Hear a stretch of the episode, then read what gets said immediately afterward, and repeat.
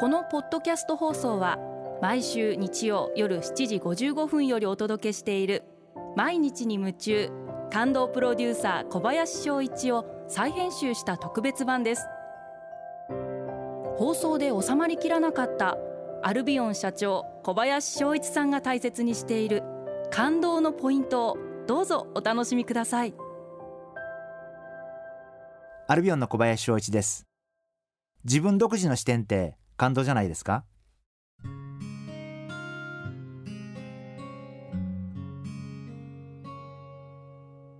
これは私の偏見かもしれませんが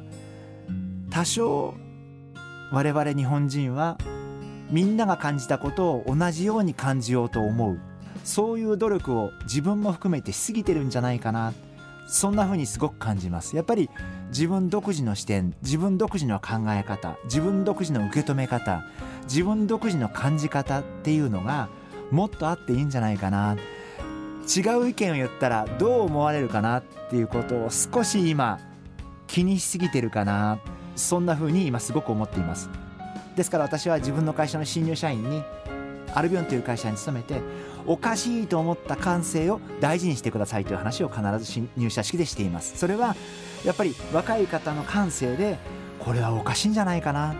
社長はお客様のためって言ってるけどこの仕事が本当お客様のためなのかなってもし思ったんだったら少し疑問に不思議に思ったんだったらそれはすごい大事なことでやっぱその思った気持ちを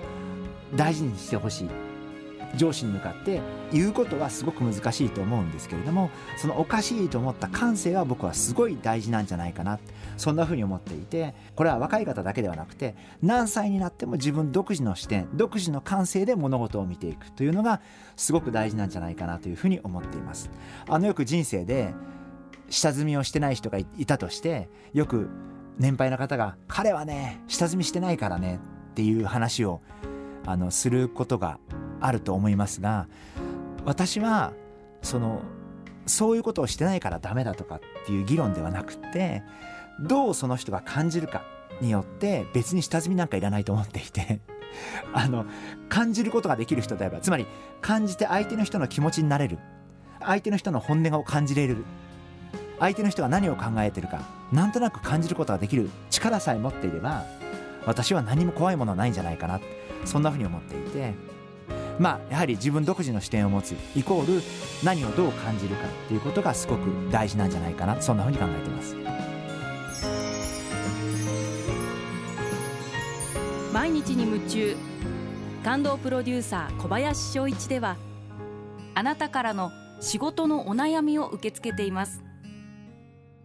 番組ホームページにあるメッセージフォームから送ってください。お送りいただいた方の中から抽選でアルビオン化粧品のロングセラー化粧水。薬用スキンコンディショナー。エッセンシャルとソープをセットでプレゼントいたします。たくさんのメッセージをお待ちしています。